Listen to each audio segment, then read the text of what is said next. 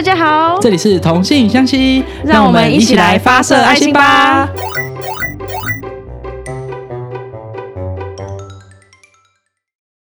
Hello，大家好，我是推推。今天呢，想要来跟大家分享的是，因为今天是二二八纪念日，就是上架的时候，然后今天想要来跟大家分享一下，为什么会开始关心政治，然后关心人权等相关议题。简单分享一下二二八事件跟后面的白色恐怖时期，还有想要推荐两诶三部电影给大家。开始之前呢，想要先跟大家分享一下，最近我跟我的同事佐助在聊天，然后探讨出一个结论。然后那个结论呢，就是我们在因为年纪到了，我们就在分享一些彼此的保健食品，然后就在聊天的时候就会想说，哎，我有吃 B 群啊，我有吃叶黄素，我有吃 bra bra bra 之类的。可是因为我有吃叶黄素跟蓝莓精华，那其实这两个就是大体上来说都是对跟眼睛有关系。然后我们就在想说，那这两个到底有没有差别啊？我就说，哎，那你查一下。他说我为什么要查？他说，我说啊，你又没事，你就坐在那边查一下。就是他一定想说，听你敢这样子使唤我，平常可是一个高冷，就是帅帅韩男的一个形象。那总之他就去查了，然后他查了，就是他看了一一一系列的影片，就是很爱韩国，没有啦，就是他他比较能理解韩文的说法，然后就看一整天。我说你看一整天到底都有没有结论呢、然后他就说，哎，可是这边的结论呢，是我们两个讨论结果，就并不就是代表真正的。医学上的他研究是不是如此这样子？那这个结论就是说呢，就其实这两个确实都是对眼睛有帮助。可是蓝莓精华主要是就是你比如说你眼压偏高，或者是眼睛会酸啊，干嘛干嘛之类的，就是日常生活的不舒服的话，就可以服用蓝莓精华。然后叶黄素呢，其实它主要的功能是在你黄斑部眼睛的某个地方发生问题的时候，你就可以吃叶黄素，那减缓它继续恶化的进程。所以大体上来说，都是对眼睛有帮助，是一个有有点像是预防，然后另外有点像是治疗。但这就是我们就是一些 YouTube 得到的结论哦。那另外呢啊，就是在讨论保健食品的时候，我就跟他说，哎，那反正你都查了，那你。就是因为现在鱼油，因为我最近想说，感觉应该要开始吃鱼油，就感觉脑钝钝的什么，就什么都怪怪给保健食品就对了。反正我就跟他说，哎、鱼油很多哎、就是不同剂量啊，然后不同地区啊，就是反正就是多到一个头很痛的程度。然后就跟他说，哎、那反正那你就顺便也查一下哪一款比较好。我就说，可是没有好不好啊？你如果要真的超半尬好，就是会贵到爆炸。我说，当然不是那个意思啊，你就是要找一个 CP 值高的啊，不然就是你做功课的目的是什么？然后从从这方面也可以发现到说，我们两个其实有共同的一个小习惯，我们就是会把。得到资讯全部都写下来，包含像是之前我在打 low 的时候，就会把每个人的技能啊、每个人符文啊、每个人配的呃武器啊，或者是就是对到什么样的角色，因为它会有物理攻击跟魔法攻击。天呐，我好宅！反正就是物理攻击，叭叭叭之类，反正就是就是要列出一个类似树状图，我遇到怎样的对手，需要配备什么样的武器跟符文之类的。他说他也会做阵线，他说天呐，我再跟跟他更靠近一点点了。好，那接下来进入一下今天的主题。那今天是二八纪念日，那这一集上的时间也是这一天，就想说可以来跟大家分享一下。那二八纪念日呢，也是台湾的和平纪念日。在我成长过程中，我觉得算是相对比较平和的时代。那在那个时候，就是比如说我小时候，就是其实对人权啊或什么什么相关议题，其实没有特别关注。那在还没了解这些议题之前，其实想到二八就说，哎，放假了，不用去上课啊什么。那后来了解了之后呢，就是哦，我这边的了解是相对比较粗浅的了解，因为。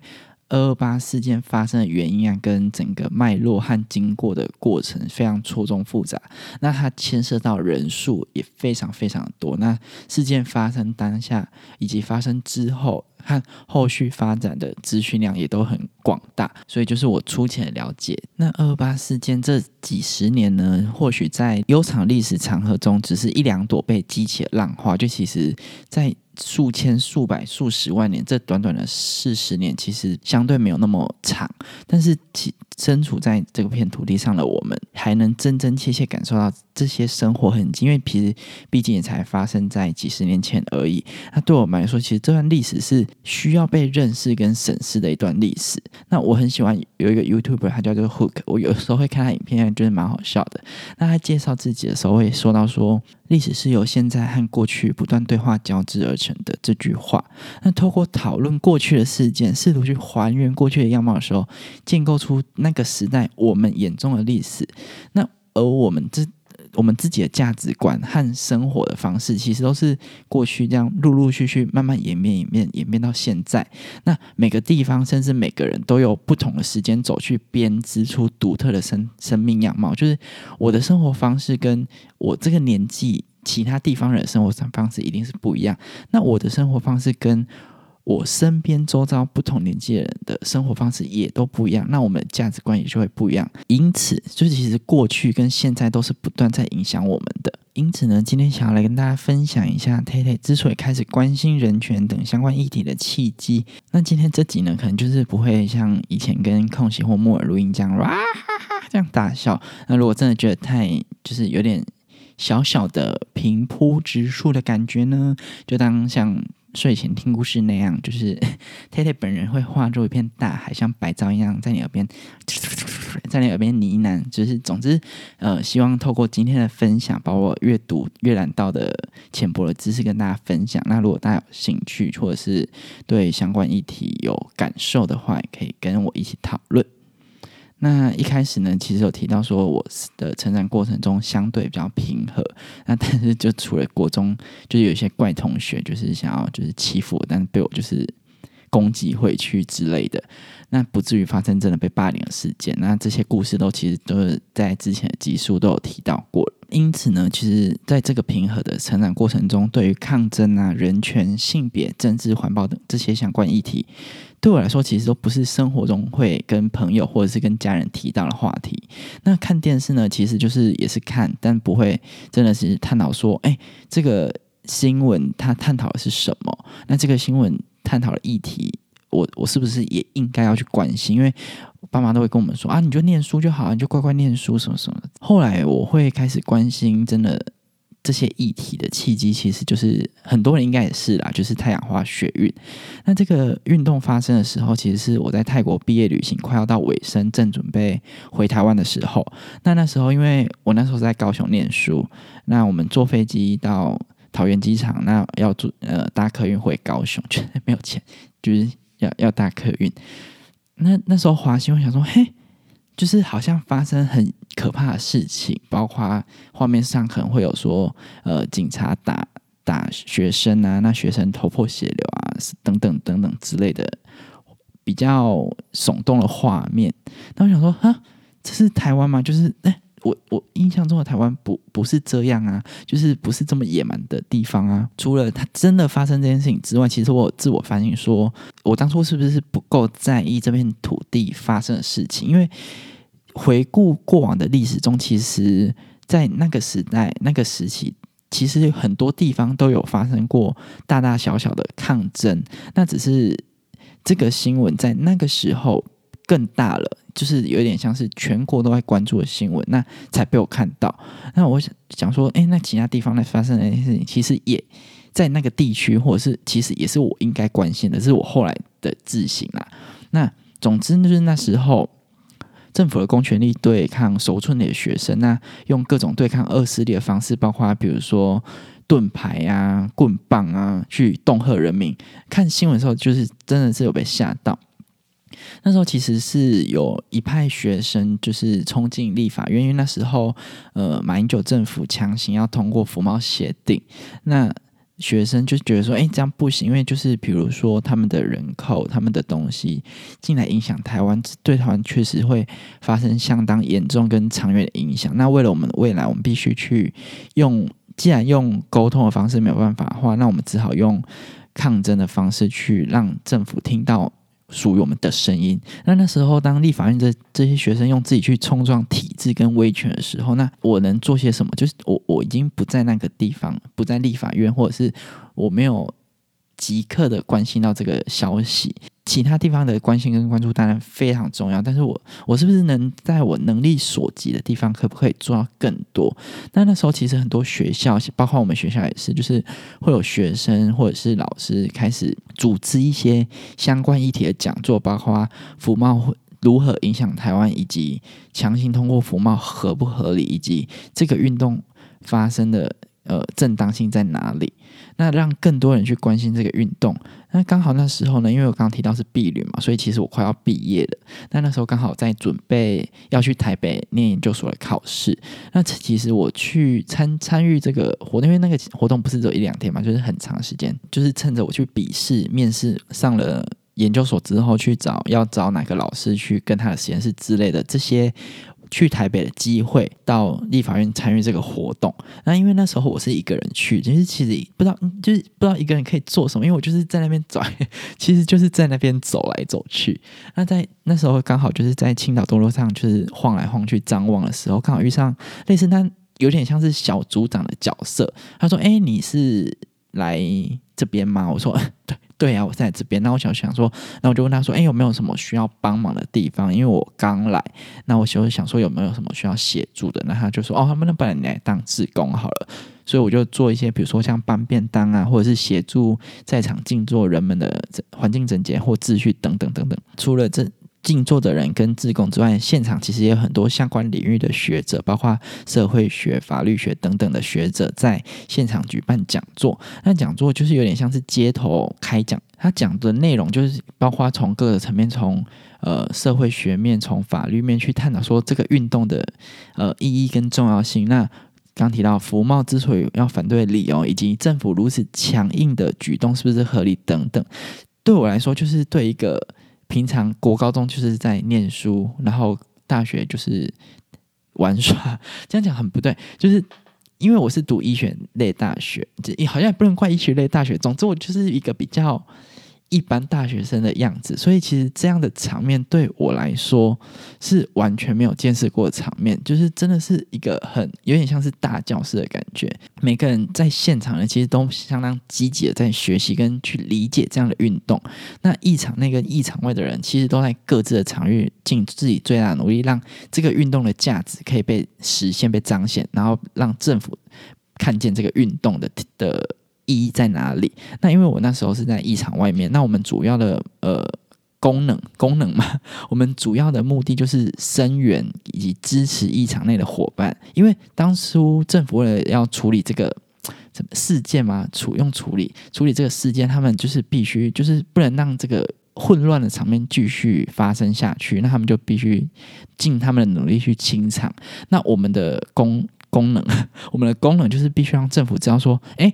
不是只有冲进去一场内的人是在反对你们的哦，不是只有一场内的人是发出声音的哦，就是一些一场外，甚至台湾各地都有相当多人是支持这个运动。那我们在场外的目的就是，我们就出现现身在那边，让政府知道说，其实有。这么这么这么这么多人是支持这个运动，所以那时候才会说，就是在外面，其实只要出现坐在那边，甚至出现就是一个非常非常非常大的力量。多一个人出现，就代表说这个有民意去支持、去投票选出来政府，需要更重视这里的声音，更重视我们发出的声音。而且那时候我印象中，就是我是在哎青岛东路上嘛，然后我们是在帐篷里面轮三班，因为就是那时候其实。不只是白天，白天可能相对来说还好，就是不论任何时间都会有人，不管是一般的民众，或者是呃不想要让这个运动继续发生下去的人，会到现场去做一些类似警告的动作。我还记得印象最深刻是那时候凌晨吗？大概一两点吧，然后就被叫起来说：“哎哎，有人来了，有人来了。”然后原来就是白狼扎呢到现场呛虾，说：“哎，你们在干嘛？什么什么什么之类的。”那我们就要去路口集结，避免他们硬闯进来。那另外呢，就是那时候因为必须住在，也不是住外面，就是在那边定居。那那时候为了洗澡，其实附近的民相当程度的支持这个运动的民众的话，他们就会提供他们的。房子或者是他们的旅，假设开旅宿啊，就提供他们的空间，让这些来参与的人去做一些简单的盥洗等等之类的。那时候在青岛东路上真的学了很多，就是也透过跟其他参与者互动的过程，就是了解说，哎。你们为什么来这边？就是你们怎么会想要来？那其实有些真的是跟我一样是学生，比如说社会学学生等等。那有些其实也是呃社会人士了。那时候，哎，那时候退场的时候，我有到现场，我还约约了另外一个朋友一起去，因为就觉得自己一个人去真的有点太太太尬了。就是也不是说尬，就是太想要有人一起，然后跟他分享这个运动的意义等等。那时候我们就搭。客运到台北，那其实路上看得出来，假设年轻人其实看得出来，很多次是要去立法院的，因为他们呃包包上可能会有一些挂布啊或什么。那时候太阳花退场的口号是“转守为攻，出关播种”，就是不管是在体制内或者是体制外的人，透过这场运动，然后都提供了这些人继续前进的动力。那透过这个运动呢，我也开始关心说，台湾会。就曾经发生什么事情，或者是正在发生什么事情，然后也包括更重视了宪法给予我的投票权利，然后开始关心政治人物立场。那这个政治人物或者是这个政党，他所 care 的事情是不是我也关心的？他所支持的法案或者是支持的立场是不是我也？但他的价值观是不是跟我一样的？那不然之前其实都是家人叫我投什么就投什么。太阳花学运呢，是我实际参参与过的一个学生运动。那其实从二八事件啊、野百合学院、太阳花学院、红中秋事件等等，每次社会的这种变迁，或者是这种类似呃相当大的事件，其实都伴随着苦痛跟挣扎。然后现在讲起来，可能是一本书、一段故事、一段影片。来去描述这些事情，但是那个时代人其实他是都是用生命一条条生命去拉动这个时代的进展。他就还记得，我还我研究所的时候，就是快毕业的时候，跟同事去了一趟绿岛旅游。那那时候到绿岛参观的时候，就是想说，就是一开始是去玩嘛，因为在外面骑车啊，或者是海边都空气有在流动，但到绿岛监狱里面参观的时候，我真的觉得瞬间空气静止。那一张张回顾的照片，在那个压就是这么压抑的空间里面，就是他们照片本身其实有点像是《哈利波特》里面的画，不是都会动嘛？就其实那张一张张照片，其实都感觉在演绎当时真实的画面。他们那时候这个纪念馆，他们也有就是展示出一些他们那时候留下的字条或者是书信。那这些书信呢，就是看到里面内容，除了表达。他们好像不太能表达不满，因为他们都被审核。其实里面相对程度的蛮多都是在描述给家人的话，都描述自己其实过得还不错。那可是这样的还还还不错。现在我我我身为一个后代的人，看起来其实心情是更沉重跟更不舒服的。就是你在一个很悲惨的环境下，然后面面对相当可怕的遭遇的时候。却为了让家里人比较不要那么担心，那写出还不错这样的几个字，其实那时候的心情其实是很难过的。当下我其实不敢相信，就是台湾会发生过这么可怕跟骇人听闻的事情。那现在呢，台湾透过各种方式，包括立法、艺文活动、出版书籍啊，或者是呃发表一些影视作品、歌曲。还有，甚至就是有纪念馆在纪念这件事情等等，让台湾人可以更认识二八事件这个事件以及它所造成后面的影响。那根据二二八事件纪纪念基金会的论述啊，我来简单一下描简单描述一下二八事件发生的经过。在发生二八事件之前呢，其实台湾人民对于当时的政府。那那时候应该算是国民政府，还不是中华民国政府。就其实酝酿多，因为那时候是他们派陈仪来台湾，就是类似治理这个地方。其实酝酿了非常非常多不满，其中包括因为他们在他们来台之前，台湾是日本统治的。那其中包括就是日本在台时期。跟他们来台之后，生活上落差，以及官僚体制的跋扈，那政府公权力的腐败，因为可能会发生说，哎，你可以跟我贿赂，然后可以用一些钱或什么来换取你的权利等等，这种种的事件呢，其实都从政治方面影响到了民生方面。那因此，就是其实民间已经累积了相当多对政府不满的情绪。那事件的起源呢，是在一九四七年的二月二十七号，县警单位在台北市查缉吸私烟，就是烟。烟酒贩卖局的那个烟的过程中，一连串的处理失当，包括说在查气的过程中误伤了民众，那甚至造成了死伤。后续呢，政府在这个事件，因为其实一开始就只是一个。类似自然事件，但后续政府的应对也相当的不当，然后导致说冲突一发不可收拾。因为就是已经大家已经要爆要爆的样子，那你要去类似在旁边点火柴，然后导致这这个事件就是一发不可收拾。那这个事件呢，虽然起源在台北市，但是因为地方各地对政府的不满，其实已经刚提到就是已经很久了。有些人希望透过这个事件，他可以让政府重新思考。制裁的方针，那也提出说，就是哎，你们要改革啊，你们不能这样子啊，要就是有一些改变等等。那因此，这个冲突扩展到全台。那这里面报刚刚提到说，其实二八事件是相当。复杂的，就在这过程当中，那其中错综复杂的因素，不仅是呃中华民国政府、公权力、人民等等，因为都有各自的立场跟想法。包括说刚刚提到，就是私底下警方真的是错的吗？有些人他是被迫的，有些人他是收钱了，有些人他是真的觉得自己是公警察，那想要做警察事情。那人民。包括人民有些是也是警察，如果有收贿的话，那代表说就人民一定有去贿赂等等，就是其实各自都有立场，各自都有想法，以至于冲突越演越烈。那最后政府就是好像发现不是自己能够掌握的，既然最后决定出兵镇压以及做倾向个动作，那倾向呢其实就是逮捕，就是这个事件发生的可能有的嫌犯，然后以及清查户口啊，说哎你是不是？这个人，那你你有没有做哪些事情？等等等等，在这个过程中，其实都造成相当多无辜人民的受害。那有很多人民，其实他其实他其实是裸知入罪的，就是造成很多冤狱等等。那这个就是二八事件大概发生经过，就是一开始对于政府不满，然后。查气试验这个引火线爆爆了之后，然后让整个台湾都开始表达自己的情绪。这里但是非常非常非常简单的叙述，里面发生过相当多事情，跟每个人的情绪跟每个事件的原因，但是非常非常非常的复杂。那希望就是这个简单的论述可以让大家知道说二八事件大概发生的经过。在一九四九年，中华民国政府在国共内战失利之后，他们撤退来台湾，为了防止台湾人民。有些可能是会共产党派来的间谍啊，或者是你就是不满我啊，就是防止台湾人民叛乱，他实施了戒严，那开始了长达四十多年的白色恐怖时期。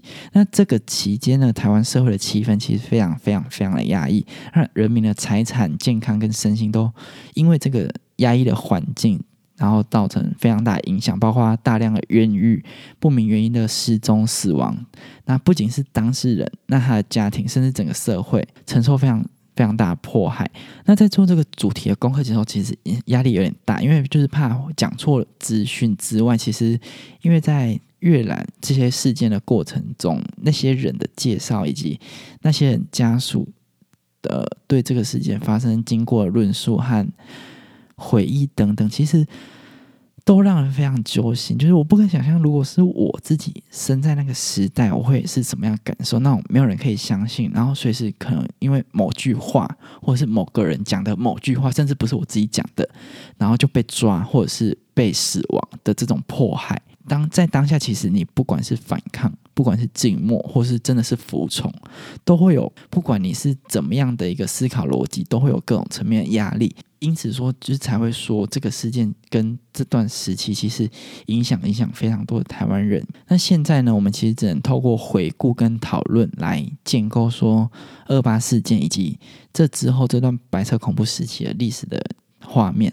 那很感谢，就是在那段时期里面，甚至后来的许多人尽力的去记录跟留下这些珍贵的记忆和文件。我记得有人说过说。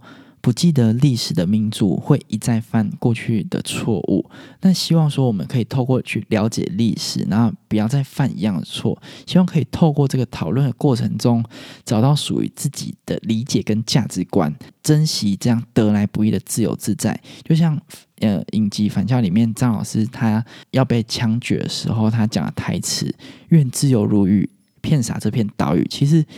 我后来去了解之后，才发现说，其实我们现在的言论自由，或者是我们的人身自由，是非常非常非常不容易的。就是因为我们生于自由，所以我们会觉得自由像空气，就是很自由自在。我们没有办法想象说，那个时浅薄空气的时代，我要怎么去尽力的去呼吸，然后珍惜这样的让我们呼吸的环境。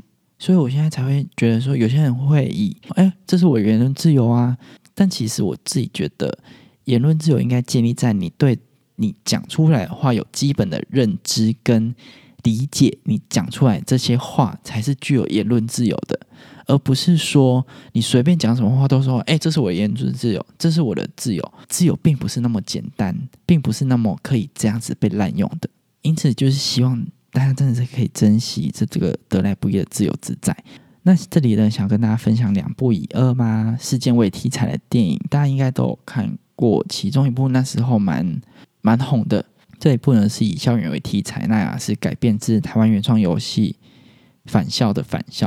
哎，刚不是 rap，就是那个游戏叫《返校》，那那他的电影叫《返校》这样子。那《返校》这个电影呢，其实后来也有影集的作品。那另外一部呢，是以绿岛监狱为背景的《流马沟十五号》，它是改编自《流马沟十五号》绿岛女生分队跟其他这本书。或许说，就是这两部电影，其实，在表现上，在尤其在这么敏感的议题上，有许多人会觉得说，还是有非常多需要改进的地方，跟他们觉得不太符合事实，或者是甚至说，并不是那么确切可以表达出白色恐怖跟二八事件本身的这些地方。但是，其实我觉得说，透过他们的表演，让更多人去关心人权议题，进而去了解实际人物的故事，其实也是蛮。我觉得对于人民去关心人权议题是有帮助的，包括我也是看了返校，跟甚至看了《流马狗说话》，才认识更多当下人，比如说，比如说丁窈窕啊、施水环啊等等等这些人，就是都是。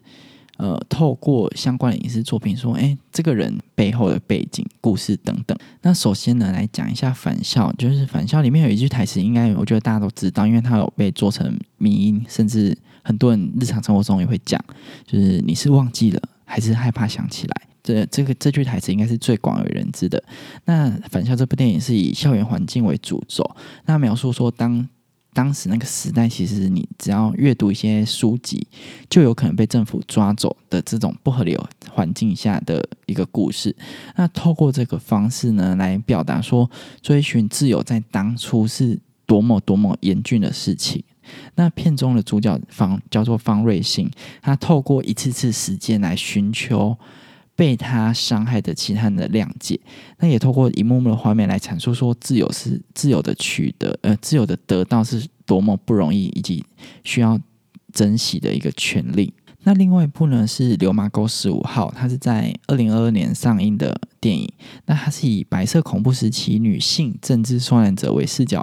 出发的电影，那讲述的是当时被关在绿岛，那那时候叫做火烧岛上面政治犯人生活，他们很多都是就是真的是很小的学学生，甚至就是真的年纪都很小，里面的情绪包括许多对于未知的恐惧，那人性的恶劣，但是也其实也是有人性的光辉，那勇于承受勇气跟从容就义的这种。抗议的表达等等，里面许多人物都有现实人物的对照。那让我最印象深刻的是片中，呃，盐水侠这个角色，他要被枪决前被迫拍照，那他是非常灿烂的笑着。我想说，他被枪决，他为什么要笑呢？那在这个同时呢，电影就贴出了很多当时真正受难者的照片，其实真的都是在笑着的。回顾这段历史过程中，就是他们会提到说，其实那时候主要是他们这些人是因为在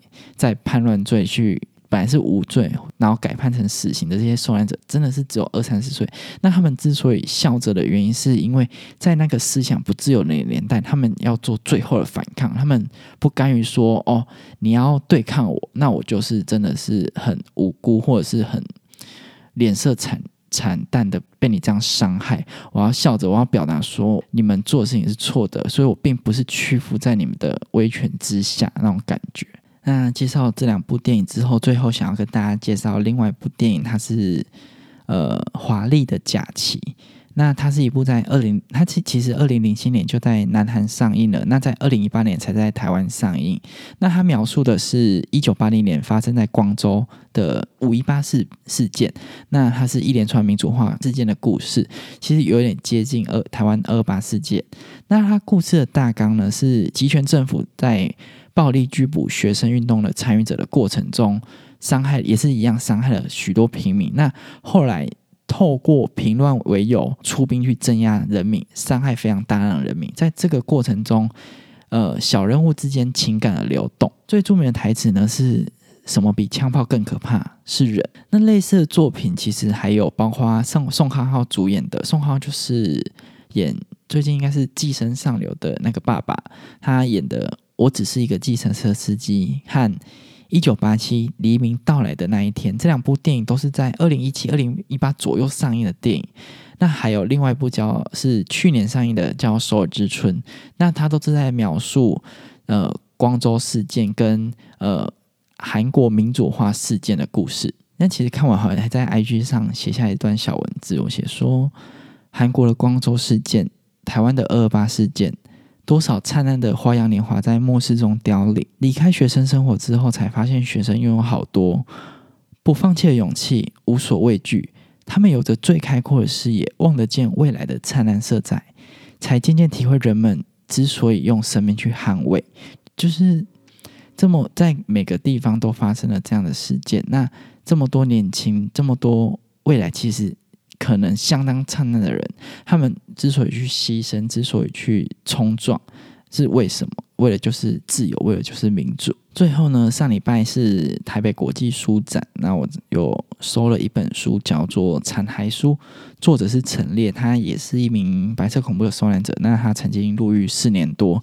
那这本书其中包括他的自己的切身经历，那他事后去这些历史场所的回顾，那他用他朴实的文字去阐述这些伤痛的回忆。那但是其中其实也包括当时他与其他人之间相处的。彼此之间的温柔的展现等等。那在我们谈论这段历史的过程里，他提到了，他们或许以为我们好像要去清算，其实不是的。就我而言，我最想要的是心灵平静。现在转型正义呢，其实是让我们可以更深刻的记录这段历史。那它也是一个支持人权的作为。那透过这样的方式，让台湾人民对自己能够有更大认同、更团结彼此，而并非是他们所说的撕裂族群或者是引发对立。那希望有兴趣的大家可以可以去阅览相关的作品，不管是影视作品、音乐创作。或者是书籍等等，就音乐创作其实有很多很多歌手。那你先撇开他的政治立场的话，他做了许多关于二八事件或白色恐怖时期这些受难者的歌曲，其实都听完之后会觉得非常感动跟有收获。我自己觉得，那最后呢，珍惜自由，要爱自己，我爱台湾，大家拜拜。喜欢我们的话，可以到 Instagram 搜寻同性相吸，并留言 take 我们哦。也到各大 Podcast 平台订阅并留下五星评论哦。不要停啊！